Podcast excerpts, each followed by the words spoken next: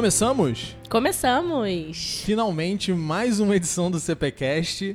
É, estamos em muito menos de 30 de 30, né? E perdemos até a conta de tanto tempo que a gente não grava, É mas verdade. voltamos. Estamos aqui hoje, né, Gabi? Isso é o que importa. Isso é o que importa. Caiu, Sempre levanta. voltando. Caiu, levanta, exatamente. Exatamente. Voltamos, a gente tá um tempinho sem gravar, mas vamos lá, vamos, vamos fazer o que importa. Estávamos trabalhando, né? Uma escola não, não vive apenas de gravações de podcasts e coisas divertidas. Vamos lá, o que, que a gente vai conversar hoje, Luciano? Hoje a gente vai é, responder perguntas dos nossos ouvintes.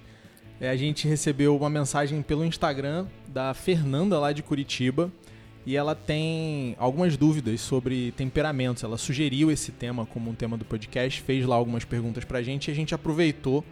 E vamos falar um pouquinho de temperamento, né? A gente tá no final de um ano aí, que foi um ano de readaptação dos alunos. Então, um cuidado mais individualizado, um olhar mais particular para cada criança foi, foi quase que um tema ao longo do ano todo. E muita gente usa a descrição dos temperamentos como uma forma de você poder individualizar, personalizar o, o trabalho com, com os alunos, com as crianças na escola. E aí a gente vai falar um pouquinho disso, né? Para ver se isso ajuda, se isso existe, como ajuda, como é que faz para identificar. É, e aí a gente vai aproveitar as perguntas da Fernanda para tocar o barco da gente aqui. Você falou isso desse ano ser um ano conturbado e foi mesmo. E quando a gente olha para as crianças, elas têm suas particularidades, né? Elas têm, cada uma tem seu jeitinho. A gente diz que uma é mais irritada que a outra, uma é mais uma é mais quietinha que a outra, então eu acho que a teoria dos temperamentos ajuda nesse sentido da gente conseguir olhar para aquela criança e mudar o nosso comportamento, na verdade, não muda- querer mudar o comportamento da criança. Mas eu vou começar te perguntando uma coisa: o que, que é temperamento para quem nunca ouviu falar? Beleza, então vamos do princípio. É, tem, uma, tem uma discussão, aliás, né? Tem gente que chama de teoria dos temperamentos. É, Eu prefiro chamar de descrição. Por quê? Verdade. A gente não está falando de uma ciência empírica aqui. Quando foi primeiro falado sobre temperamento, a gente está falando de alguns anos antes de Cristo, né? Começou com Hipócrates, que é considerado o pai da medicina. E lá naquela época, os gregos acreditavam que a gente tinha humores, a gente tinha fluidos, líquidos, sei lá, alguma coisa que fluía dentro do corpo da gente e que a quantidade desses humores e a interação desses humores se manifestava no nosso comportamento, na nossa saúde ou na falta dela. Anos depois, é, essa descrição foi aperfeiçoada, modificada também por um médico grego, né, o Galeno, e deu origem ao que a gente chama hoje de descrição dos temperamentos. Então, não é algo que foi proposto, teorizado, testado em laboratório. a É gente verdade. foi lá, verificou a existência. A gente sabe hoje que não é o caso, que a gente não tem esses humores fluindo dentro da gente, né? A gente tem sangue, a gente tem linfa, a gente tem um monte de coisa fluindo, mas não são necessariamente humores, né? Não são coisas que estão ali em ligação direta com como a gente tá, se a gente tá com mais raiva, se a gente tá com mais calmo, se a gente tá mais apático ou qualquer outra característica que a gente possa dar para o nosso comportamento. Mas é uma descrição, ela pega uma simbologia muito ligada à natureza e coloca aquilo de uma forma que a gente consiga entender e utilizar de forma prática na nossa vida. Então, é, é difícil para a gente, às vezes, entender essa questão, né? A gente vive num, num, num período de um cientificismo muito forte, a gente quer é, falar da ciência o tempo todo, né? E, e gente que não entende nada de um monte de coisa fica aí lendo os negócios na internet dando lição de moral na- nos outros. Então, é, é bom a gente dar uma relaxada um pouquinho e entender que existe ciência fora do empirismo, né? A Perfeito. filosofia, ela ensina muito pra gente e outras ciências que não levam em conta essa questão de experimentar o tempo todo, testar tudo em laboratório, elas têm muita utilidade pra gente entender o comportamento humano, até porque a maioria das coisas do mundo real elas não conseguem ser testadas em laboratório. Né? A gente não tem tecnologia nem capacidade intelectual para fazer isso. Então, temperamento ele tá aí para ajudar a gente nessas coisas mais complexas do nosso comportamento. Todo mundo tem um temperamento. Todo mundo tem um temperamento. Beleza. Então você falou aí que dentro do simbolismo e a gente usa muitos elementos da natureza. A gente vai chegar nessa parte para quando a gente começar a falar quais são esses temperamentos. Mas antes disso, a pessoa que quer descobrir o seu temperamento, que quer se aprofundar nisso, que quer entender ou lidar melhor, seja com o filho ou seja com as pessoas que estão à sua volta. Ou mesmo amadurecer, porque quando a gente reconhece o próprio temperamento, ajuda a gente no autoconhecimento, né? É, esse temperamento, ele muda ao longo da, da vida da pessoa? Não, o temperamento ele não muda, né? Todo mundo que se comporta de alguma forma, todo mundo que interage com o meio e com outras pessoas, vai ter ali o seu conjunto de características naturais, vai ter as suas tendências naturais. Então o temperamento é esse chão que fica embaixo da gente e onde a gente constrói a nossa personalidade. Então ele não vai mudar. Isso não quer dizer que o comportamento da gente não possa mudar grande parte do amadurecimento, seja para uma criança ou seja para um adulto, está em identificar as suas tendências e reforçar aquelas tendências positivas e tentar diminuir a incidência, tentar educar. apaziguar, educar aquelas tendências negativas, aqueles desejos menos ordenados que a gente tem. Então o nosso comportamento ele pode mudar, ele deve mudar ao longo do tempo, mas a gente sabe que aquelas tendências estão ali, na gente. Se a gente der uma relaxada, elas acabam encontrando um caminho de volta para a superfície. Então o temperamento ele não vai mudar, ele é algo fixo do, de cada pessoa, de cada ser humano. E aí uma coisa legal da gente falar também é que se o temperamento é o, é o, chão, é onde cresce o resto da pessoa, né, em cima desse substrato que é o temperamento, é, o temperamento não é a personalidade da pessoa, é o contrário, né? A personalidade se molda em cima do temperamento, ela cresce, ela é construída em cima do temperamento. Então, eu acho que as pessoas também fazem essa confusão, né? Ah, eu sou assim porque eu sou melancólica, essa é a minha personalidade. Eu sou assim porque eu sou colérico e essa é a minha personalidade. E não é verdade. A personalidade é uma coisa que a gente constrói que, ao longo da nossa vida e ao longo do tempo. E o temperamento não, a gente já tem ele ali e a gente só vai moldando, né? Lapidando seria a palavra melhor esse, esse temperamento. É. A ideia é que o, o temperamento é o terreno onde você vai construir a sua casa. Você pode ter um terreno perto da praia, você pode ter um terreno no alto da montanha. E aí você vai definir, né, de acordo com o clima daquela região, o relevo daquela região, qual o melhor projeto para aquela casa.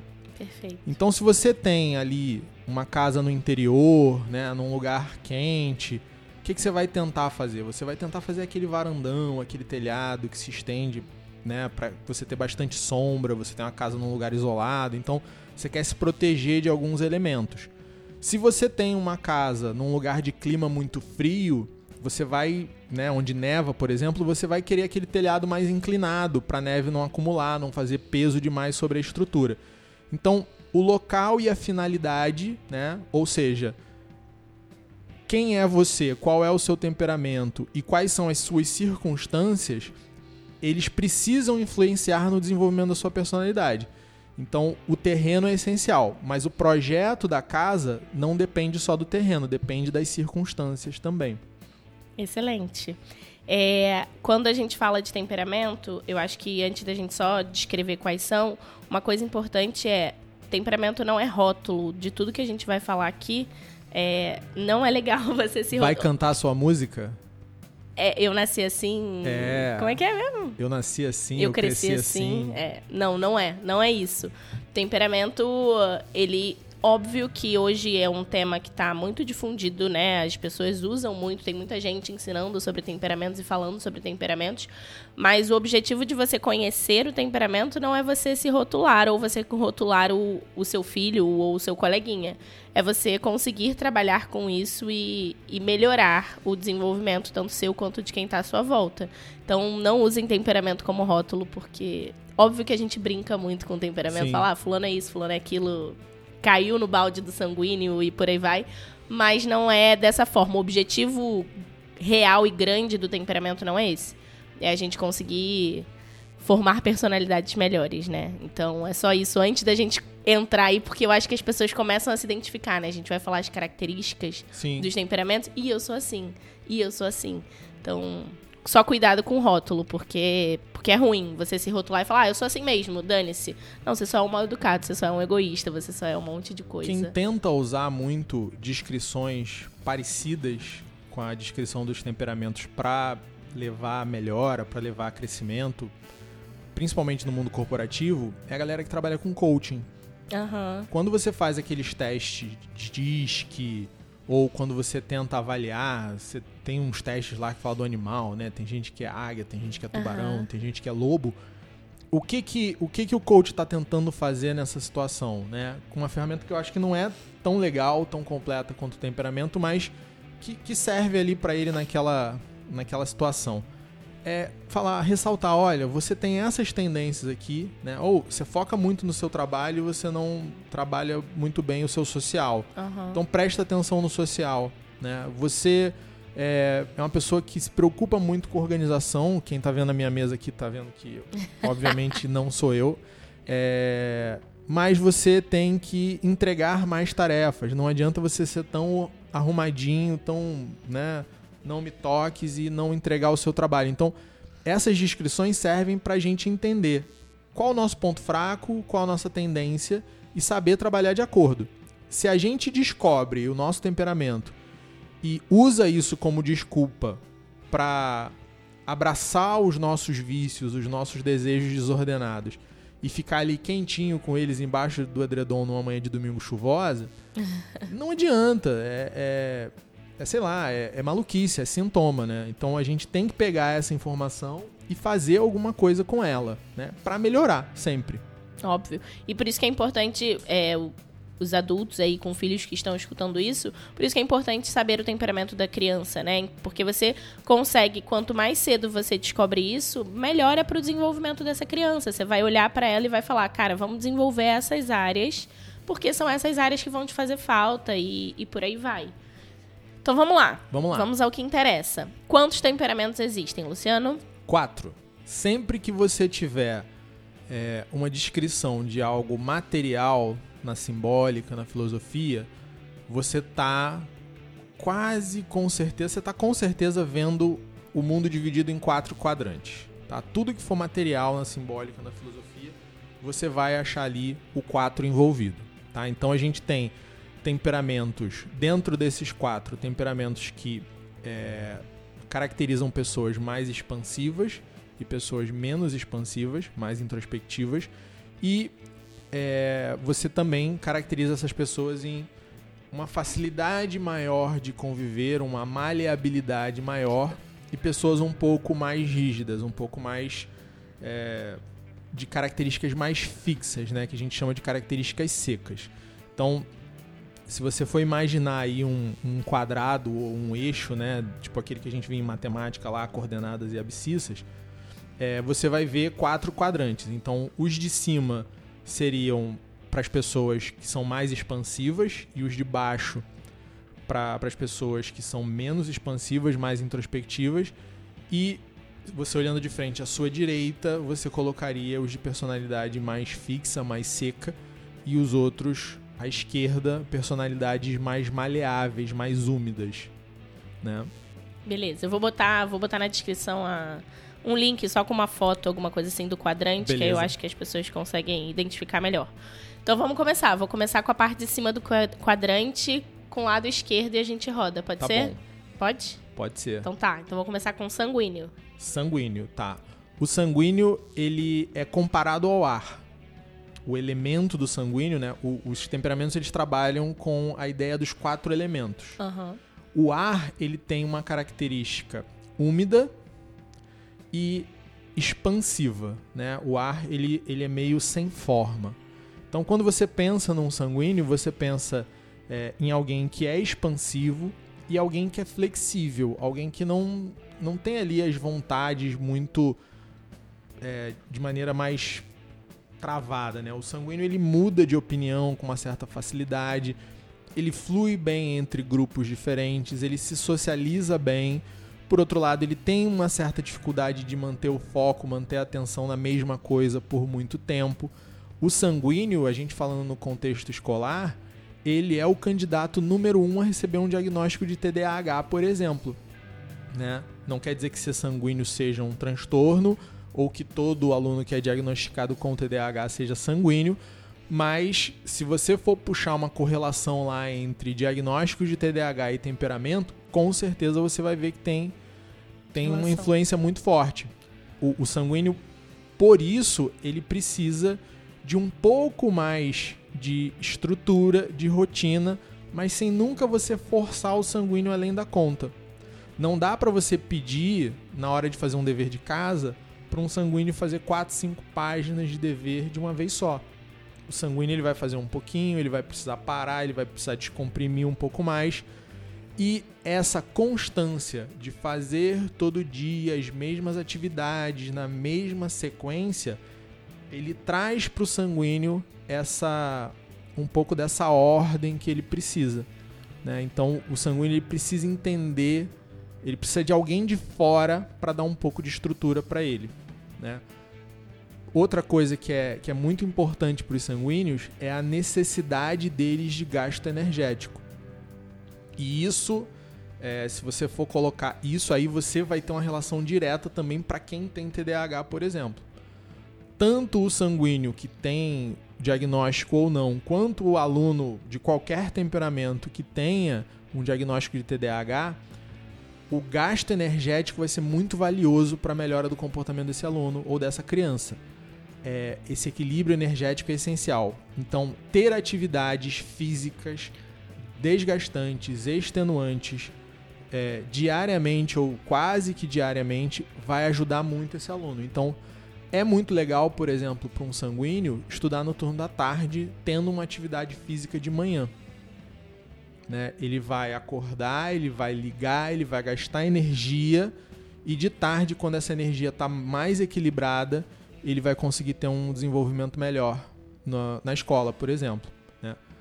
É, então, mais ou menos por aí. Né? Depois a gente entra mais em detalhe, mas quis traçar um, um, um retratinho aqui de uma criança sanguínea para a gente poder imaginar e ver se a gente conhece alguém aqui. É, o sanguíneo é aquele, aquela criança geralmente que você olha e o pai ou o professor acha que é uma criança desobediente, que não segue as regras, que não entende. Eu já falei 70 vezes, ele não. Não fixou. Ele não entende o que eu tô falando. Eu já falei que não é para descer ali e ele desce todas as vezes.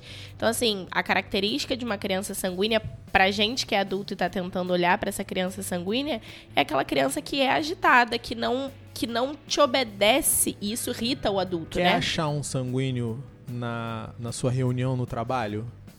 segue o clique-clique da caneta. Essa, isso foi a minha garrafa. Mas. Eu tô sem é, caneta aqui. É, a minha também não tá aqui. Mas é aquela, aquele clique, clique, clique aquela uhum. pessoa que fica na reunião, clique, clique, não consegue parar a mão, ou então tira um anel, pega um cordão, fica revirando aquele negócio o tempo todo. Essa pessoa provavelmente é sanguínea. É. Por quê? Porque ela precisa de um amuleto ali, de alguma outra coisa para ajudar ela a manter o foco. Uhum. Então, você vai brigar às vezes com essa criança, porque você fala, para com esse barulho. Passa 30 segundos a criança volta a fazer o barulho. Você não já te pedi para parar com isso. Ela para. Uhum. Mas 30 segundos depois, é isso. Ela voltou. Por quê? Porque passou. Achei. é, o clique clique, esse aí. Não tava na minha mão, eu não sou sanguínea, galera. eu não estava fazendo esse barulho. Não, a Gabriela definitivamente não é sanguínea. É, verdade. É, o, então eu acho que pra gente conseguir identificar isso, olhar um, pra gente falar, pô, será que a criança ou adulto ali é sanguíneo? É ele tá fazendo mais de uma atividade ali, ele não tá se concentrando naquilo ali, ele não tá obedecendo. A gente adulto tende a rotular a criança como desobediente. Ele não tá obedecendo, ele não tá. Ele não se esforça também. O sanguíneo tem uma característica do esforço pra criança. É, de você você acha que ele não. Ah, um, passou um exercício mais difícil, ele desiste no meio do caminho. É porque ele não tem a vontade bem educada. Para ele, ele vai pular para outra coisa. Aquilo ali para ele não é interessante. Ele pula para uma outra coisa. Então, só para você ter o retrato aí, se você tem uma criança mais ou menos assim, pode ser que ela se encaixe. E aí, qual é o segredo? Essa característica do, do sanguíneo é muito relevante para quem é pai, para quem é mãe, para quem é professor, tá? É, o sanguíneo, ele vai, a partir do momento que ele se apropria da própria cognição e que ele começa a enxergar o, o mecanismo, ele passa a se interessar mais. O que, que eu quero dizer com isso? O sanguíneo ele tem uma necessidade um pouco maior de aprender a aprender para manter a motivação na escola. Então, não vou misturar aqui é, 12 camadas, mas existe uma fase, a terceira camada, no nosso desenvolvimento, que ela é totalmente é, a nossa maior dor é em relação à nossa cognição. Uhum. A motivação dessa camada é aprender os mecanismos de funcionamento das coisas. Não só aprender matemática, história e geografia, mas aprender o seu lugar no mundo, a interagir com o mundo. Quando o sanguíneo passa dessa fase do desenvolvimento que ele, que ele entende, e nem sempre isso é fácil, né? Tem uma questão aí de metacognição envolvida muito grande.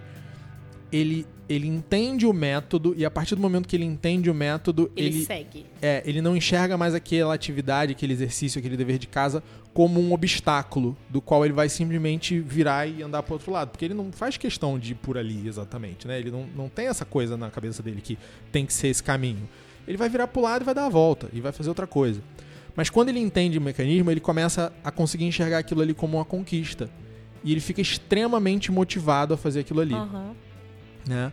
Então, um erro grande que a gente tem, a gente vai falar disso daqui a pouco, com sanguíneos e com fleumáticos, é achar que eles nunca vão dar certo na vida porque eles são preguiçosos, porque eles deixam tudo pra lá e porque eles não terminam nada. Perfeito. Mas o fleumático é água água morra abaixo ninguém segura, né? Então, se você consegue botar o fleumático num declive, ele vai. Se você consegue ensinar para o sanguíneo o mecanismo de resolução de uma questão, biruta ele de aeroporto. vai também. Exatamente. Se o vento tá a favor da biruta do aeroporto virado para lá, a biruta tá lá em pezinha, empinando certinho pro lado de lá. Então é isso mesmo. Ele, eles, mas eles precisam. O Luciano já falou várias vezes aqui em podcast sobre vontade auxiliar, né? Então, o sanguíneo é esse cara que precisa muito desse Você não dessa consegue vontade. estocar o vento, mas você consegue canalizar ele. é verdade. Cuidado, galera, não se estoca vento. Enfim, é, mas ele tem essa capacidade. Vamos passar para o próximo e a gente vai voltando e fazendo Vamos as comparações. Vou rodar para cá, para direita. Vou continuar no expansivo, mas vou rodar para o outro lado, para um temperamento seco agora. Quem é o próximo, Luciano? Tá, então expansivo e seco, né? A gente está falando de fogo agora como elemento. É o colérico. Beleza. Então, o colérico, ele tem essa ele também expande bastante, só que a gente conhece o colérico pela expansão dele na ira. Né? Pela cólera mesmo. O fogo queima, né? Então, a, a característica mais, digamos, marcante, assim, aquela que mais impressiona, que mais impacta a gente. Quando a gente ouve falar de temperamento a primeira vez e ouve falar do colérico, a gente lembra de alguém dando um ataque de pelanca, gritando com alguém. Grosseiro, rude. É. Mas o, o, o fogo, ele também é essencial para a nossa vida. O fogo transforma as coisas. O fogo ele tem uma capacidade de modificação do nosso ambiente, da temperatura das coisas né, da, da própria comida. O fogo é essencial para nossa para nossa existência na Terra. Assim como o colérico. O colérico bem domado, bem utilizado, ele é extremamente útil, né? Ele é capaz de transformar os outros, de ser veículo de transformação. Então, normalmente coléricos são excelentes líderes quando eles são bem ordenados. Um colérico mal ordenado é aquela pessoa insuportável que distrata todo mundo, é. que briga no trânsito, que né, vive arrumando encrenca. Aquele vizinho que berra às duas horas da manhã porque, sei lá, passou um caminhão do lixo na rua. É, mas o, o, a criança colérica, então, ela vai ser aquela criança mais é, propensa a fazer birra, mais propensa a entrar em disputa com os colegas, né? Aquela criança que vai. Que é orgulhosa. Orgulhosa, que, é que vai criar os movimentos, exatamente. Que vai querer que todo mundo brinque do jeito que ela brinca, né? Que vai chamar a tia porque tem alguém ali fazendo alguma coisa errada e ela quer ver a criança tomar uns porro. A criança colérica ela tem muita dificuldade de reconhecer a autoridade, né? Então, assim, pro pai, para você conseguir identificar é aquele filho. A gente falou que o sanguíneo ele é o desobediente, né? Que você dá a ordem, ele sai ali. Ele não é que ele, ele não vai entrar no embate com você, o sanguíneo. Ele só não vai te obedecer porque ele não entendeu. Ele não tem a capacidade de guardar aquilo ali para ficar seguindo aquilo ali. O colérico ele te entende, mas ele não vai te obedecer porque ele não reconhece a autoridade. Ele, ele quer fazer o que ele quer no momento que ele quer. É diferente do sanguíneo nesse sentido. Então, o colérico ele tende a entrar no embate. Você vai pedir, ele vai dizer não. Você vai pedir, ele vai dizer não. Você vai pedir, ele vai dizer não. Então, é, é diferente do sanguíneo. É difícil para o sanguíneo entrar no embate. É, apesar yeah. dele ser expansivo, é difícil para ele entrar no embate. O colérico não. Isso aí é fichinha pro colérico. Dizer não, mole, fácil. O colérico pula muro. O colérico pula janela o colérico no jogo de futebol, quando tá todo mundo jogando na boa, ele é aquele que vai dar a bicuda na cara do goleiro, né? Porque o colérico ele não vai aceitar. Tá, uhum. tá todo mundo aqui, não, joga, joga devagarzinho aqui, joga só pra gente se divertir e tal. Ele é imprudente, ele é imprudente. É, ele tentou duas vezes fazer um gol, a bola não entrou, ele vai chutar com toda a força que ele tem. Porque uhum. ele, ele quer vencer aquela barreira, ele quer romper aquilo ali, ele quer conquistar. Uhum. Então ele não aceita muito ficar contido. Essa é a questão expansiva. Só que o colérico, ele tem a secura também no temperamento. Então, o colérico ele é obstinado. O colérico quando coloca uma coisa na frente dele, ele vai perseguir aquilo insistentemente. Então, para você é, motivar um colérico também é muito mais fácil. É, e pra criança colérica é desafio, não é tipo, coma a abóbora do seu prato. Jamais você vai ajudar o seu filho colérico a comer, a aprender a comer abóbora, falando como abóbora você não levanta da mesa se você não comer abóbora. É desafio, é tipo, cara, será que você consegue comer abóbora teta? Então é diferente. O colérico ele é motivado por desafios. Então, pra gente conseguir educar uma criança colérica, a gente também precisa entender que não adianta entrar no embate com colérico. Você vai per... mesmo você sendo adulto, você sai perdendo porque você perde no relacionamento mesmo com teu filho. O, o colérico ele tem uma característica até física interessante. Isso é um assunto que a gente pode entrar em algum outro momento, mas pela forma de se expressar fisicamente, a gente consegue ter algumas pistas do temperamento. Então, por exemplo, a posição da boca dos temperamentos ela é, é. diferente. É normalmente, quando a criança tá parada assim, sem fazer nada, a pessoa tá parada sem fazer nada, você olhar para a boca da pessoa, se ela tá entreaberta, se os dentes estão aparecendo, se ela tá com os lábios bem fechados, fechados. É, são indícios do temperamento.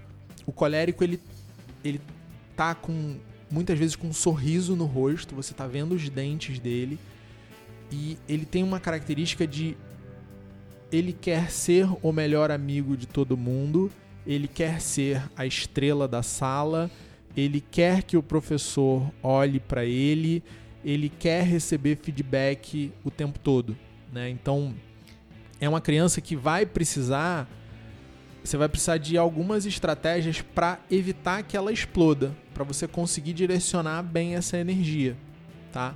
Então, uma coisa que spoiler, tá? Uma coisa que vai funcionar bem é, para qualquer pessoa no mundo, tá? é ordenação de rotina e construção de hábitos adequados. Isso é bom para qualquer temperamento. Então, ah, não consegui identificar o temperamento, não sei muito bem qual é. Tudo bem, constrói uma rotina legal, né? Ah, se a atividade física é antes ou depois e tal, isso vai mudar um pouquinho, mas o que nenhuma criança vai apreciar, o que nenhuma criança vai ser ajudada é por uma casa desordenada, por um horário desordenado, tá? Perfeito. Mas o, o, o colérico ele vai precisar de estratégias especiais nessa ordenação da rotina para que as coisas não pareçam impostas.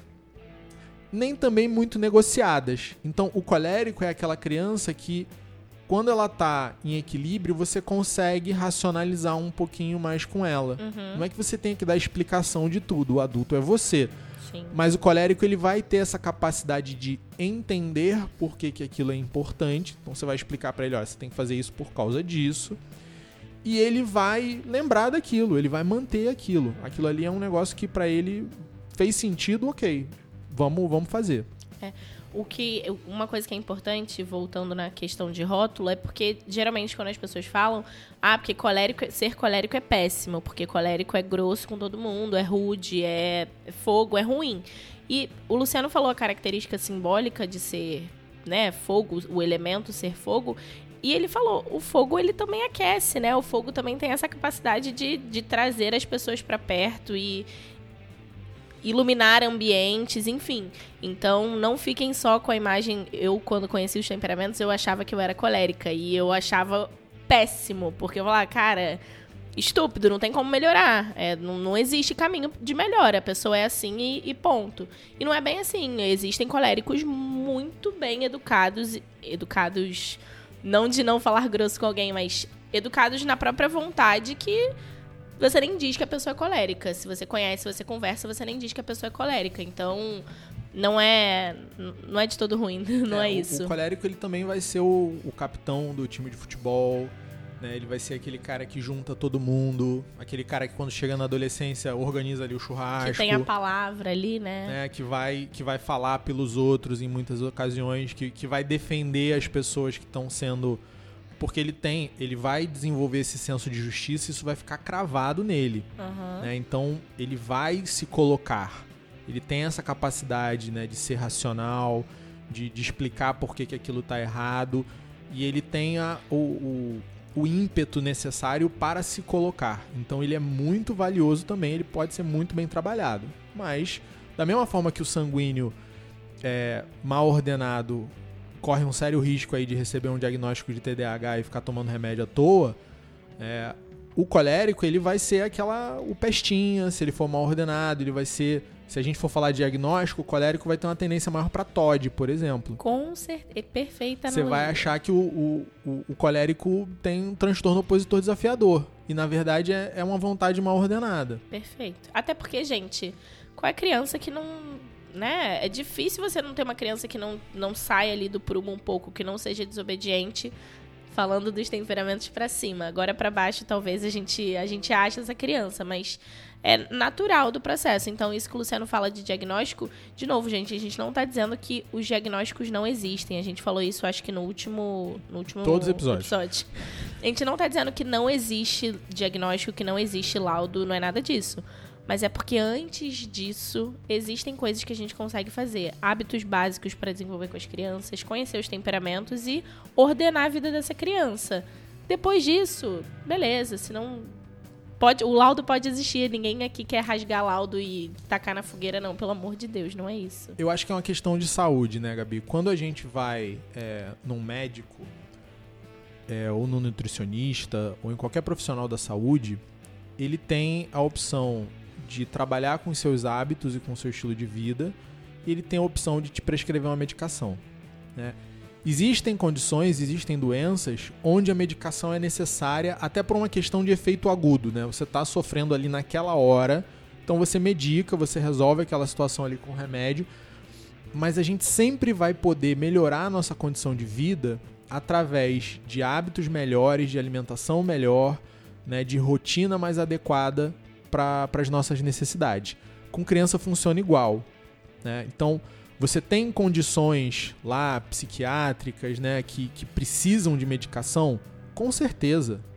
Agora, você tem uma série de condições hoje que são diagnosticadas e que, apesar da medicação poder ser útil ali no, no momento inicial, no curto prazo, elas podem ser completamente resolvidas e você tirar a medicação depois de um tempo, quando você organiza hábitos e alimentação e rotina, vou te dizer que a maioria, a maioria dos casos que a gente tem hoje aqui, é, que estão com acompanhamento, que estão sendo medicados, que estão fazendo terapia, havendo uma melhor organização da rotina da casa e da rotina da criança, em seis meses aquela criança está sem tomar remédio nenhum.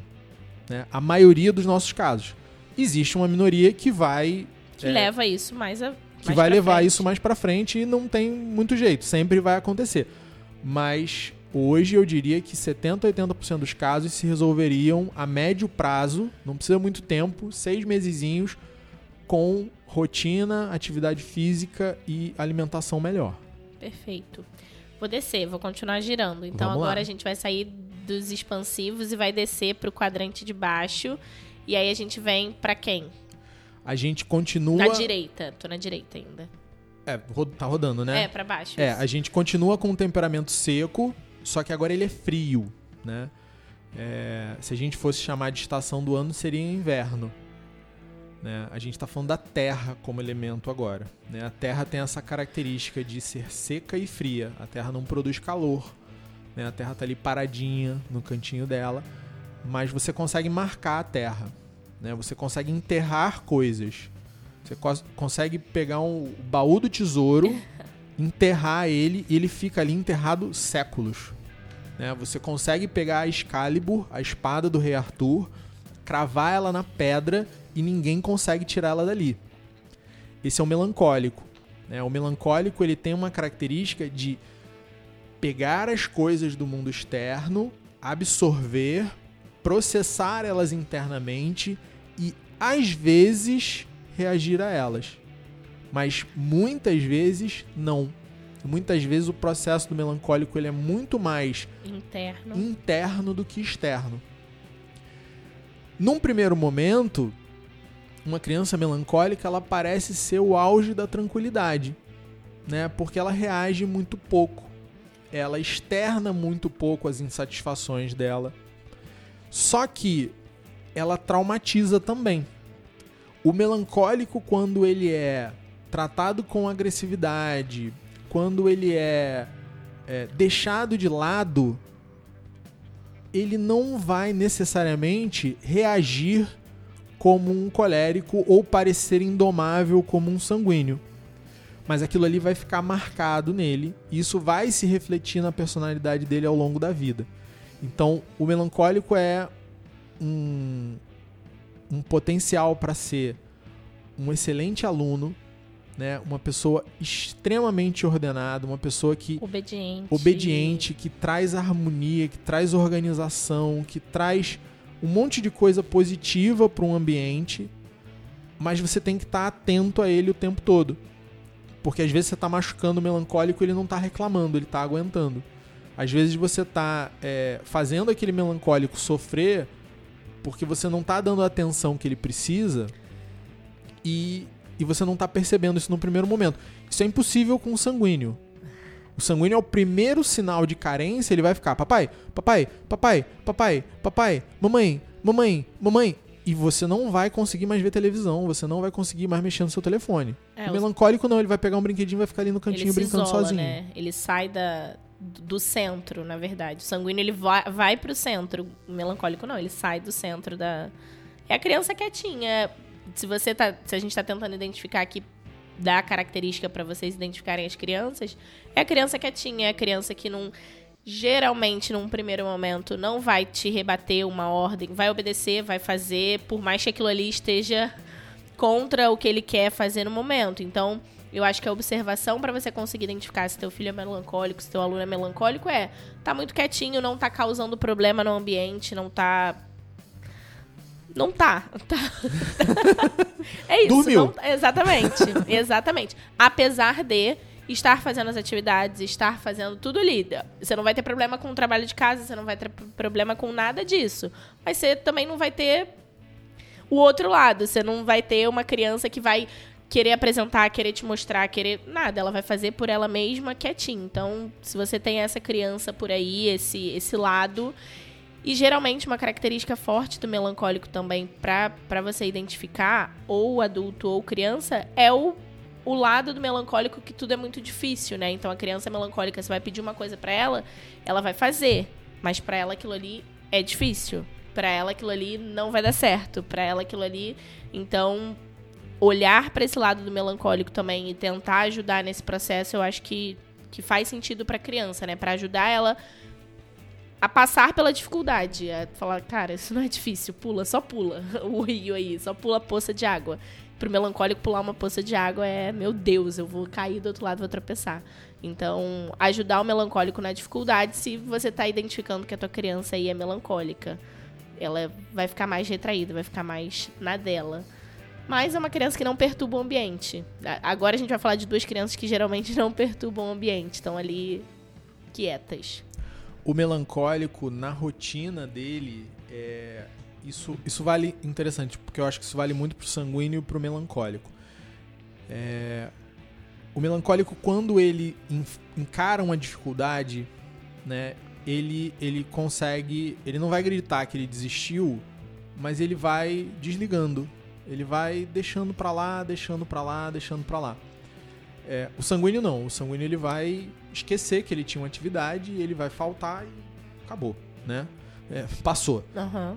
Mas pro, os dois se beneficiam de uma, de uma ferramenta que eu acho muito legal, é, que é a coisa difícil, né? Qual é a ideia da coisa difícil? A coisa difícil vem de um livro chamado Garra, da Angela Duckworth, e é mais ou menos o seguinte: você escolhe uma coisa difícil que você tem que fazer. Então, ah, eu vou começar uma atividade, eu vou começar a tocar violão. E aí você começa a fazer as suas aulas de violão. Só que essa coisa difícil, você precisa colocar uma meta para ela, um fim para ela. O fim é tocar uma música daqui a seis meses, participar de um recital no final do ano, sei lá, alguma coisa do tipo. E a terceira característica é que antes de chegar nessa meta você não pode desistir. Então, o, o sanguíneo serve porque você fica lembrando ele ali, olha, você tem isso, lembra, você tem esse compromisso, lembra, você tem esse compromisso. E ele vai entendendo que as, o fim das coisas às vezes lá longe. Né? Isso ajuda muito o sanguíneo. Pro melancólico, ele não vai esquecer que ele tem aquele negócio. Mas o melancólico, ele vai meio que dar, tentar dar uma escorregada aqui, sair, não falar sobre o assunto e ir embora. E aí você fala, não, cara, peraí. Não desiste. Não desiste. Não desiste. Continua. Vamos chegar até ali. A gente combinou que a gente ia até ali, a gente vai até ali junto, então. Tá? Então, isso eu acho que ajuda muito é, crianças desses dois tipos. Que são, são pessoas que Opostas, às vezes. Né? É. Tem uma. Eu escutei uma vez uma coisa sobre temperamento que é interessante. Quando a gente terminar os quatro, a gente marca isso, mas olhando para o quadrante, e aí se você pensar numa criança, por exemplo, melancólica, a gente está falando melancólico agora, uma pessoa melancólica, é, ela tem que focar no outro lado dela, sei lá, o melancólico tá muito introspectivo, eu quero ajudar essa criança, eu quero você vai ter que botar ele para fazer atividades, por exemplo, que estejam em contato com o ar, com o sanguíneo, com coisas do sanguíneo. E isso funciona para todos os temperamentos, para que aquela criança consiga entrar em contato com outra com outro polo, né, com outra com outro aspecto dela que para ela é, ela nem sabe que aquilo ali existe, mas vai fazer um bem sei lá, o melancólico andar na praia no vento pro melancólico é uma boa. Dizem que crianças melancólicas também precisam estar em contato, por exemplo, com coisas muito boas, muito belas e nada mais belo e nada mais certo do que natureza. Então a criança melancólica precisa estar muito em contato com a natureza. Então são estratégias que a gente tem para conseguir ajudar essas, esses temperamentos. Isso é muito legal, porque em relação a atividades, por exemplo, o, o sanguíneo ele se beneficia muito de atividades artísticas. Então, se você tem um sanguíneo, é muito importante que ele aprenda a se expressar de uma maneira ordenada. Então, dança, teatro, é, canto, desenho, são atividades que ajudam o sanguíneo a colocar essa expansão em ordem. Né? Essa expansão em ordem, dar uma forma, né? Organizar, transformar em linguagem, em algum tipo de linguagem, aquilo que tem dentro dele. Já um colérico, ele vai se dar muito bem com o esporte, porque ele vai poder botar aquela coisa competitiva dele para fora num ambiente onde isso é adequado, ele vai conseguir exercer a capacidade de liderança dele onde é, as pessoas pedem isso em muitos momentos, né? O melancólico, ele melancólico, se você der uma caneta e um papel para ele, a tendência é que ele leia muito, que ele escreva muito, que ele se expresse muito através é, da linguagem também. Só que quando você cruza esses, essas atividades, você percebe o seguinte: você não está é, pensando só em potencializar qualidades, mas você também está entregando algumas ferramentas que vão é, suprir algum, algumas falhas, alguns defeitos, né? algumas dificuldades dessa criança. Então, o, o sanguíneo ele vai se expressar muito bem artisticamente mas ele precisa aprender a se expressar formalmente. O melancólico ele vai saber se expressar formalmente. O melancólico, ele vai é, chegar numa papelaria, comprar um bloco, uma caneta, sentar, planejar o que ele vai dizer para a pessoa, o que ele vai falar numa reunião antes de fazer, né? Eu tenho alguns amigos melancólicos, então é, eu já vi isso acontecer na prática, né? O melancólico é aquele cara que fala assim para você: "Cara, preciso conversar um negócio contigo". Fala aí. Não, não. Vamos sentar com calma. né? Aí o cara não fala. Por quê? Cara, porque ele realmente ele quer sentar, parar da melhor forma possível para tratar daquele assunto. Ele não quer sanguíneo, tu passa ele, por ele na rua, ele grita da janela do carro. E acabou, é e foi. Perfeito, e perfeito. deu o recado. Não, eu te falei já. Como assim você me falou? Uhum. Não, não, já te falei. Né? O, o, melancólico exige essa formalidade, né? Do, para ele, para a organização própria mesmo. É isso mesmo.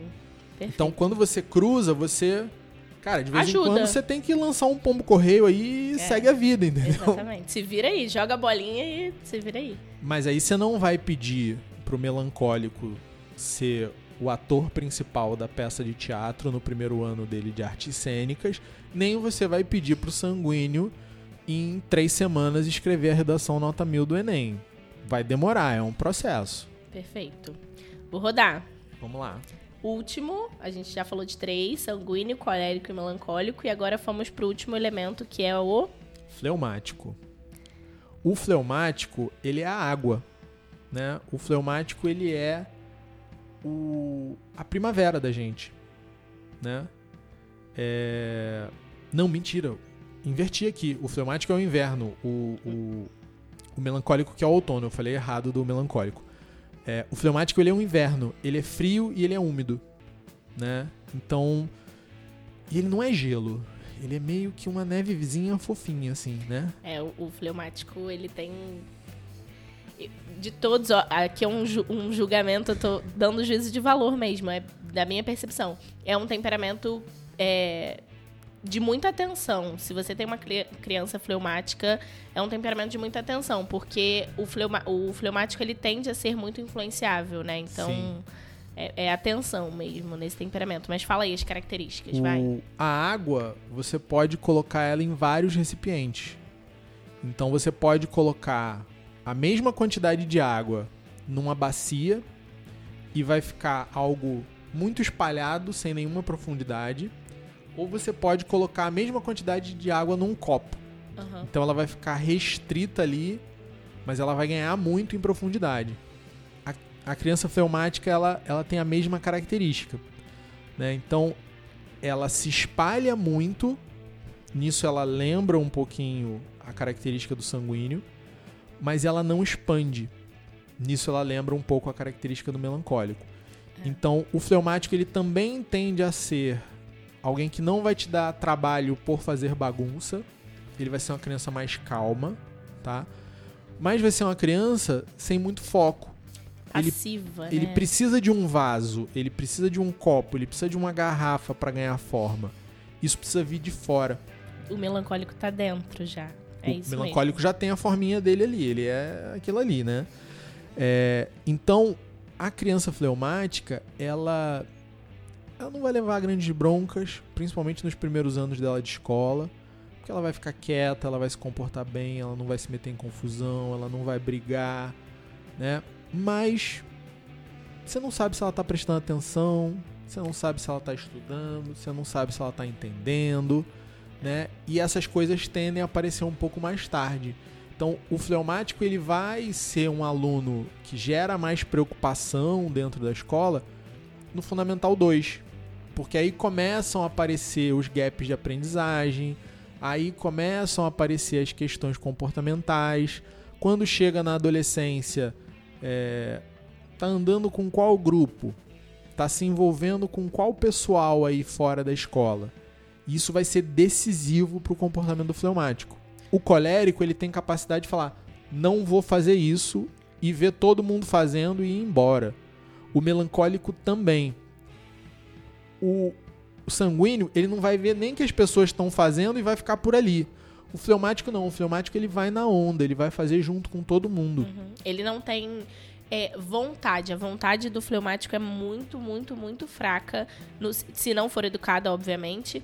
E ele tende a seguir o fluxo. Então, se tá todo, todo mundo indo ao banheiro, o fleumático vai ao banheiro. Se tá todo mundo indo ver o show, o fleumático vai ver o show. Não interessa se a bexiga dele tá explodindo. A consequência daquilo ali pro fleumático é, não existe. Então, para identificar uma criança fleumática também é aquela criança que você acha que está sempre preguiçosa, né? Aquela criança que está é. sempre passiva ali. Ah, vamos fazer? Ah, vamos. Não tem entusiasmo. A criança fleumática ela não é entusiasmada com a melancólica também não. Mas o fleumático ele tende a, a ter uma preguiça ali. Então ele precisa desse estímulo externo para conseguir agir. Então, é, é, quando eu disse que é preocupante, é nesse sentido dele ir à tendência. Se tá tudo muito bom, tá tudo muito bom pro fleumático. Se não, tá tudo muito ruim, tá tudo muito ruim. A tendência do diagnóstico do, do fleumático é no Fundamental 2 aparecer um TDAH desatento. Né? É. Aquela criança mais dispersa, né? Aquela criança que o professor fala, não, que passa uma borboleta do lado de fora, ele já tá com a borboleta ali. É. Né? E ele fica desenhando durante a aula, ele fica, sei lá, planejando o campeonato de jogo online que vai ter de noite. Ele tá, ele tá pensando em outra coisa, ele tá em outro mundo, mas ele tá ali presente, calado, te olhando. A criança fleumática, ou o adulto também, ele precisa ser exigido, né? Ele precisa desse. Porque se, se ele não for exigido, ele sozinho, ele não vai ter melhora pessoal. Ele não tem grandes. Ele não vislumbra grandes coisas para a própria vida. Então, assim, tá tudo tá bom, ah, eu vou trocar de emprego. Ah, tá bom. Ah, ele não tem é, é, essa visualização de melhora pessoal sozinho. Então ele precisa, criança fleumática precisa ser exigida. Se a gente vai falando dos hábitos aí, uma criança fleumática ela precisa ser exigida. Eu preciso que você faça isso por isso, por isso, por isso. Então. E para quem estuda temperamento, principalmente quem está começando a estudar temperamento, ouve isso e fala, ah, então é uma porcaria ser fleumático. Não. Só que o fleumático ele tem uma, uma característica também que é a seguinte: você já viu um rio passando por um lugar? Ele vai passar por ali. Ah, mas tem uma pedra.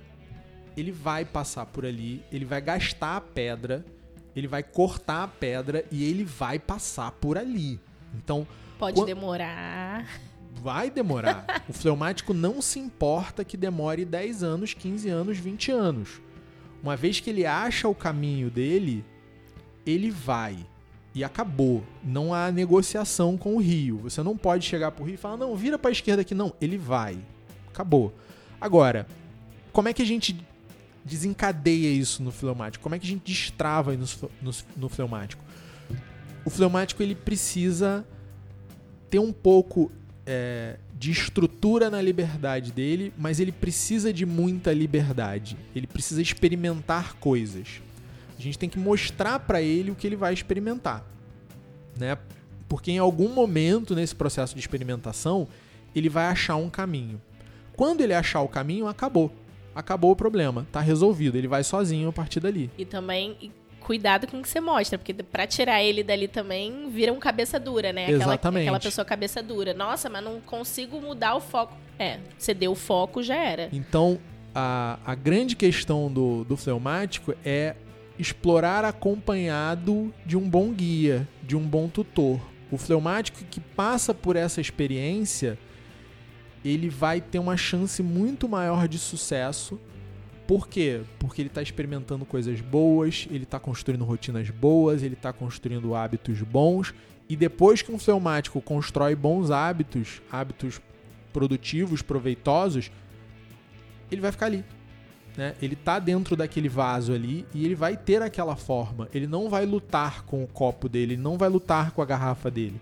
Ele ganhou aquela forma, aquela forma é a forma dele e acabou.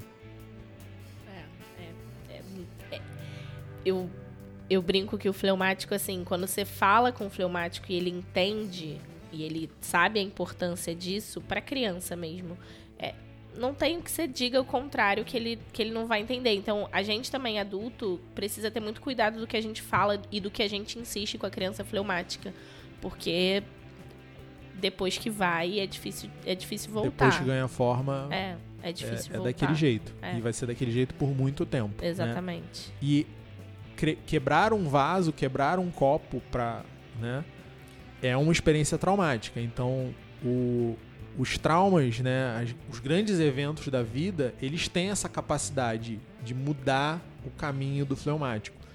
Mas é, é aquele negócio, um fleumático que está num caminho não muito bom, você vai precisar quebrar uma garrafa para libertar ele daquele caminho ali. É isso aí. E vai ser complicado, né? Você vai quebrar onde? Aquela água vai se espalhar? Hum, é, uhum. Mexer com fleumático depois de um tempo é, é mais complicado. É, é isso mesmo. Bom, passamos pelos quatro temperamentos: é, sanguíneo, colérico, melancólico, fleumático. Isso. Beleza. Tem uma pergunta da, da Fernanda que foi: Como descobrir o temperamento do seu filho? Ou, para quem está escutando aí, como descobrir seu próprio temperamento? Como é que a gente faz isso? Eu vou dizer que é observação. A gente precisa de observação. Então, fala aí, Luciano, o que, que você acha? Como é que a gente descobre o temperamento? é, é um pouco desse processo de ganhar uma visão simbólica das coisas, né? É, eu diria como não descobrir um temperamento. Você não vai descobrir através de um teste de internet, por exemplo. É. Não dá, não é, não é assim que funciona. É, mas é prestando atenção nessas tendências, prestando atenção nas reações mais é, imediatas a uma determinada coisa. Então, depois que você ganha um pouquinho né, dessa poesia de ficar olhando a natureza, prestando atenção nessas coisas dos elementos e tal, é, e começa a observar a gente, meio que se torna um negócio natural. No início parece um pouco confuso, mas olhar o comportamento, né? Essas dicas que a gente deu, por exemplo, do, do comportamento do sanguíneo. Se você for olhar as crianças brincando, fica distante, né? Dá espaço e vê as crianças interagindo. É, minha experiência com sanguíneos é que os sanguíneos não ficam em silêncio. Né? O sanguíneo ele, ele precisa movimentar o ar, né? A gente movimenta o ar colocando ele para fora através da boca. Ou tá falando ou tá cantando. E quando a gente faz isso, a gente produz som. Então, dificilmente você vai ver um, um sanguíneo em silêncio. O sanguíneo, principalmente quando ele está sozinho, entediado, ele está fazendo algum barulho. Né? A boca dele não fecha. Você não está necessariamente vendo o dente dele, né? Porque não precisa, ele não precisa daquele, daquilo para nada. Mas ele tá ali, ele tá cantando, ele tá falando, ele tá fazendo algum som, ele tá. Né? E ele tem muito essa coisa do. do ele, tá, ele pega um negócio na mesa, ele fica com aquele negócio um tempo, daqui a pouco ele larga ali, pega outro e vai e tal, não sei o que. Então, um cuidado que eu teria com o sanguíneo, e isso também a gente pode usar para identificar, é como é que a criança assiste televisão é que senta na cadeira de sala de aula. é nítido você entrar numa sala e ver o, o, aluno que tá com, sentadinho em cima da perna, que tá com a perna. É, não, não dá para dar o diagnóstico na hora, mas assim, é muito claro de ser um sanguíneo. É. Ele não fica parado, ele não, ele não consegue. Aquela criança que tá vendo televisão em pé, rodando pela sala e tal. E brincando com o brinquedo. Brin... Muita chance de ser sanguíneo, é. né? O colérico. O colérico é, ele já tem uma postura diferente, né? O colérico quer, o colérico entra em disputa, o colérico ele quer vencer, ele quer ser o melhor amigo do melhor amigo dele e que só ele seja o melhor amigo, ele quer exclusividade. É, o colérico ele ele ele não fala é, à toa, né? Ele fala com um objetivo, ele age com um objetivo, ele tem um, um direcionamento. Ele reage muito mal à contrariedade. Né? Aí não vamos confundir colérico com mimado, né? Mas o, o colérico ele ele tá o tempo todo mostrando a vontade dele, ele tá o tempo todo te mostrando como é que ele queria aquele negócio e se o seu jeito é bom ou ruim, ele tá ali, ele, né? E ele vai e ele vai desafiar. Né? Ele vai tentar de novo, ele vai argumentar, ele vai querer, ele vai pedir. Né? O colérico ele tem vendo agora essas questões de álbum da Copa, né? O colérico quer ter a figurinha dourada. O colérico, ele quer ser o primeiro a terminar o álbum. Ele quer ser o primeiro a terminar o álbum. Ele quer ganhar de todo mundo no bafo. Ele ele quer ter a- o Neymar dourado exclusivo e se o pai falar que vai comprar, o pai é o maior herói da face É da terra. aí, É isso aí. né? O Sanguíneo com o álbum da Copa, meu amor, o álbum dele vai estar rasgado três páginas. É, as outras vai colar o 30 no, no 25 e tá tudo bem pra ele. Ele tá ali se divertindo com o álbum, né? Exatamente. O melancólico, o melancólico vai ter que esperar uns 5 anos pra dar o diagnóstico melancólico, você não vai ver o melancólico interagindo, não, brincadeira. É, mas o melancólico, ele é uma criança quieta, ele é uma criança calma, ele é uma criança de lábios cerrados, né? O, melancólico, quando ele tá parado, ele tá de boca fechada, um, um lábio encostando no outro. Ele não, ele não tá deixando o ar passar, ele não tá te mostrando o dente. Ele tá ali daquele jeito dele, né? Mais quieto. E, e ele tá observando. E trabalhando inter... É isso aí. Ele tá atento. Ele tá atento, né? O sanguíneo, ele tá viajando, se movendo, expandindo. O fleumático, ele tá quieto, mas o fleumático, ele tem um- uma capacidade de olhar, assim, pouquinho ao lado da sua orelha, um pouquinho acima do seu ombro, quando ele tá, quando você tá falando com ele. Ele, ele tá te olhando, daqui a pouco ele dá uma derivada, assim, você sabe que ele ligou o hiperespaço e foi embora. o melancólico, ele tá atento, ele tá ali, né? É, mas aí você pergunta se ele entendeu, talvez ele te responda. Você pergunta se ele quer alguma coisa, talvez ele te responda. Você pergunta se tem alguma coisa incomodando ele, talvez ele te responda. Talvez ele diga tá tudo bem. Geralmente ele vai te responder e dizer que tá tudo bem. Sendo que as duas são mentira. É. E, e você vai ter que buscar, você vai ter que pescar, rola mais um esforço. A questão social com o melancólico te exige um pouco mais de esforço. Muito difícil vender para um melancólico, gente. Muito difícil. É, E, e o fleumático é isso. O fleumático ele também tá ali, ele também tá quieto, mas ele tá desenhando na aula, ele tá fazendo o que não era para fazer naquele momento. Ele tá meio perdido, ele, ele, ele se atrasa, ele tá botando a meia e daqui a pouco ele tá jogando botão e É, o, o fleumático vai tirar seis, vai falar, ah, não, seis, nossa, que legal. Então você tem que exigir do fleumático. É, é, pra mim, a palavra do fleumático é exigência. É aquela criança que, você não falar nada, ele vai achar tá tudo lindo, tá tudo bom, tá tudo bem pra ele, né? Então, O, o fleumático, você pensa na água assim, né? Você olha o fleumático no sofá, ele tá esparramado, ele tá com a postura esquisita, meio jogada, assim, ele vai escorregando, ele vai derramando. É, o, o fleumático tem essa característica, né? Ele vai, vai. a água não se vai. agita sozinha, né? Exatamente, exatamente. Então, ele fica lá. Né? Então, você vê pela postura corporal do fleumático que ele tá mais. Um ombro meio caído, assim, a cara meio de desanimado. Aí ele põe uma música, fica ouvindo a música, a mesma música 30 vezes. Ele tem essa Ele vê o mesmo filme 40 vezes. E criança tem esse negócio de repetir, é mais por uma questão de memória também. Então todas vão te pedir repetição das coisas que elas gostam. Mas o fleumático, principalmente quando ele chega na adolescência, ele vai ter aquela banda. E ele vai ouvir aquela banda incansavelmente até as pessoas enfiarem canetas nos ouvidos em desespero. Mas ele vai ouvir a mesma coisa 800 mil vezes, ele vai fazer a mesma atividade 800 mil vezes, ele, ele, ele fica ali, ele esparramou ali e ficou ali. Né? A última pergunta da Fernanda é como lidar tirando o melhor disso, né? Como é que a gente lida com os temperamentos tirando o melhor deles? Eu acredito que, de novo, foi o que a gente falou lá no início, né? O objetivo da gente conhecer os temperamentos é evoluir, é maturidade e moldar uma personalidade. Então, de novo, se você está lidando com uma criança colérica e você entendeu o que é temperamento, você sabe o que é temperamento, Cara, você não vai tirar o melhor disso se você entrar no embate com, uma, com seu filho colérico. Ah, mas ele aí ele não vai me obedecer. Cara, Mas ele tem que entender. é, ele precisa comer, ele vai me obedecer.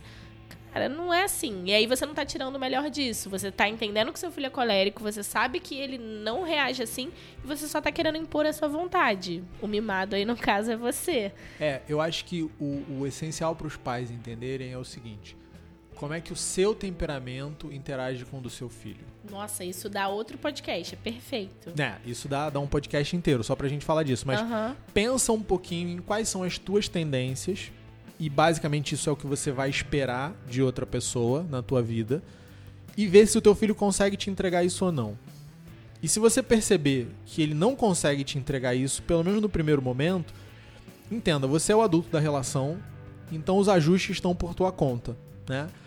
Então, é, eu sou colérico. Então, se eu tiver que lidar com uma criança sanguínea, eu vou ter que dar um pouco mais de tempo para ela.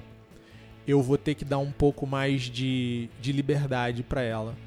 Eu vou ter que permitir que ela tenha um, um desempenho que, para mim, no primeiro momento, seria a quem? Em que sentido? Ah, não, eu já falei. Eu já falei. Né? O, o, o colérico ele é muito assim, não, mas eu avisei já. Então agora eu brigo. Cara, avisa o dobro de vezes. E avisa, formas diferentes pro sanguíneo. É, avisa dando um abraço, avisa, sabe? O, o, o sanguíneo, ele vai pedir a tua atenção se ele precisa da tua atenção. Então, se você não quer dar naquele momento, desiste. Porque ele vai continuar pedindo. Ou então acostuma, né? Mas o sanguíneo também, se você chamar e falar, me dá um abraço aqui, fica aqui comigo. Cara, daqui a cinco minutos ele já quer fazer outra coisa. Já passou. Já é outro momento.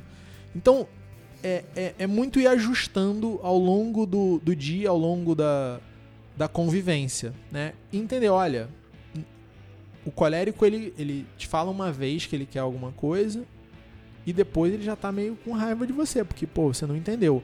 O sanguíneo vai demorar oito vezes para entender, né? E talvez vários dias, e talvez a construção de rotina é muito lenta. Por outro lado, se eu tiver que lidar com um fleumático, eu vou ter que buscar o fleumático. Trazer ele para perto. É. Né? O sanguíneo ele vai me sinalizar o tempo todo que ele tá precisando de alguma coisa, que ele quer. Tá, ele não sabe o que, que ele quer, mas ele quer alguma coisa. Fleumático não. O fleumático tá ali na dele também. Né? Então eu vou ter que buscar o fleumático. Posso esperar a iniciativa do fleumático? Não, não posso esperar a iniciativa do fleumático. Então, ah, mas você não. Né? A gente teve um caso, tem caso aqui às vezes que os pais querem dar responsabilidade e falam: ah, a partir de agora você faz tal coisa. Cara, beleza. Se for melancólico, ele até vai fazer. Se for colérico ele entendeu o negócio, ele vai fazer também. Fleumático, ele não vai fazer. Daqui a cinco minutos ele não lembra que você pediu isso para ele. Não fixou. Não tem secura ali naquela. Né? Você não o que, que, que, que acontece quando você chega na areia e escreve com o dedo na areia? Fica ali um tempo, né? Se você escrever em outro tipo de terra, fica ali muito tempo. E quando você tenta escrever alguma coisa com o dedo na água? Né? Você não termina nenhuma letra. Uhum. Acabou. O filmático é isso. Rápido, né? Exatamente. Né? Então, como é que o adulto vai se relacionar? Né? Um pai melancólico com uma criança de outro temperamento é. Né? Ou você vai ter que reagir a muito mais estímulos do que você gostaria de reagir, ou você vai ter que propor estímulos. Olha que coisa louca, né? Você vai ter que inventar uma saída todo sábado, sendo que você queria ficar em casa. Você vai ter que inventar um, uma bicicleta, um patins, um sei o que no shopping no domingo, sendo que você também queria ficar em casa. Sim. Você não vai poder ler por uma hora e meia todos os dias, quando você tem um filho de qualquer outro temperamento, porque você tem que estar preocupado em ou propor coisas para alguém que tem um temperamento mais frio, ou receber coisas e devolver coisas de alguém que tem um temperamento mais quente. Então, o primeiro passo, óbvio, é tentar identificar o temperamento. Mas se você quer otimizar alguma coisa, é, eu acho legal tentar primeiro otimizar essa relação. Com Entender certeza. como é que os dois temperamentos se encaixam e, e fazer os ajustes necessários para essa convivência ficar mais harmoniosa. Depois, se você é colérico como eu, aí já pensa em otimizar, mudar a ordem das coisas na rotina. Aí a gente já pensa em pegar e, e sei lá, é, qual é a melhor atividade possível para um amanhã de terça-feira para uma criança sanguínea, entendeu? Aí você mas aí é se você é colérico, se você está disposto a isso, a racionalizar tudo a esse ponto. Se não, só convive bem com a criança que já está ótimo. É, já está maravilhoso. É, eu acho que o temperamento ajuda. Eu, eu não vejo uh, os temperamentos como ah, não, isso dificulta o relacionamento, isso prejudica, eu rotulo. Eu não vejo temperamento de verdade. Só vejo, só vejo coisas boas. O temperamento ajuda a gente a se relacionar com as pessoas, ajuda a gente a melhorar as relações. Mas a gente tem que estar disposto a isso, né? Tem que estar desarmado para isso. Então. É, é eu, eu acho que o, o que eu entendo do que a Gabi tá falando é o seguinte: é muito mais uma coisa que vai te ensinar como você pode ser melhor para os outros. Serviço mesmo. Do que te dar uma ferramenta para apontar o dedo para alguém e falar: "Ah, mas você é fleumático, então é por isso que você é preguiçoso", entendeu? Então, é, não, como é que eu, colérico, lido melhor com um fleumático? Exatamente. É, frases curtas, querido. Frases curtas. Eu, eu vou querer dar a minha explicação detalhada, né, complexa de tudo que está acontecendo no mundo naquele momento. Só que ele só me ouviu por 30 segundos. Então, como é que eu vou ter uma comunicação mais assertiva? Como é que eu vou ter um relacionamento mais harmonioso? Como é que eu vou poder me comportar melhor nessa situação, conhecendo as minhas tendências e conhecendo as tendências da outra pessoa? É, cuidado, sempre. No temperamento, cuidado é sempre para você, nunca pro outro. Para de querer, ah, porque o fulano é sanguíneo, ele não me escuta. Tá, o problema é seu. Você, a, a, você tem armas suficientes para aprender a lidar com isso, mas. Difícil, difícil. A primeira pergunta dela era: temperamento é real? Eu acho que depois disso tudo que a gente disse. É, eu acho que a, a grande questão do real ou não real é. Você quer encarar isso como uma teoria que vai ser testada num laboratório, você vai dizer que não é real. Uhum. Você quer entender isso como um trabalho filosófico e simbólico que observou o comportamento humano e chegou a conclusões fantásticas desses padrões de, de comportamento? Claro que é real, é muito real. E ajuda muito, é uma ferramenta valiosíssima. Muito, muito. Pra gente que tá. que trabalha em escola, eu sei que quem escuta a gente aí pro, provavelmente tá olhando isso pro filho, né? Pra, pra identificar pro filho, mas para quem para relações de trabalho, para quem trabalha em escola, para ver com a criança é fantástico, fantástico. Tem, tem muita coisa ainda que a gente se pega fazendo, falando, cara, não tinha que fazer isso com essa criança, não, eu não posso agir assim com outro. Então, é fantástico. É... Ainda Ajuda bem muito. que isso apareceu, ainda bem que existe. Bom, acabamos manda. Eu acho que uma coisa que ficou muito legal desse episódio é que a gente conseguiu responder a dúvida de uma pessoa de fato, né? Então a gente Sim. trouxe uma coisa que, que alguém perguntou pra gente. Então.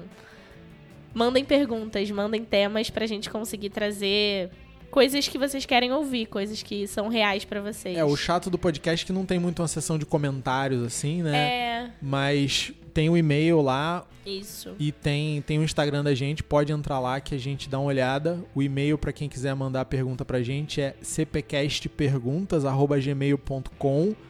Então cpcastperguntas@gmail.com ou então pelo Instagram, meu e da Gabi, é, tem na descrição lá o, os arrobas da gente para você interagir também.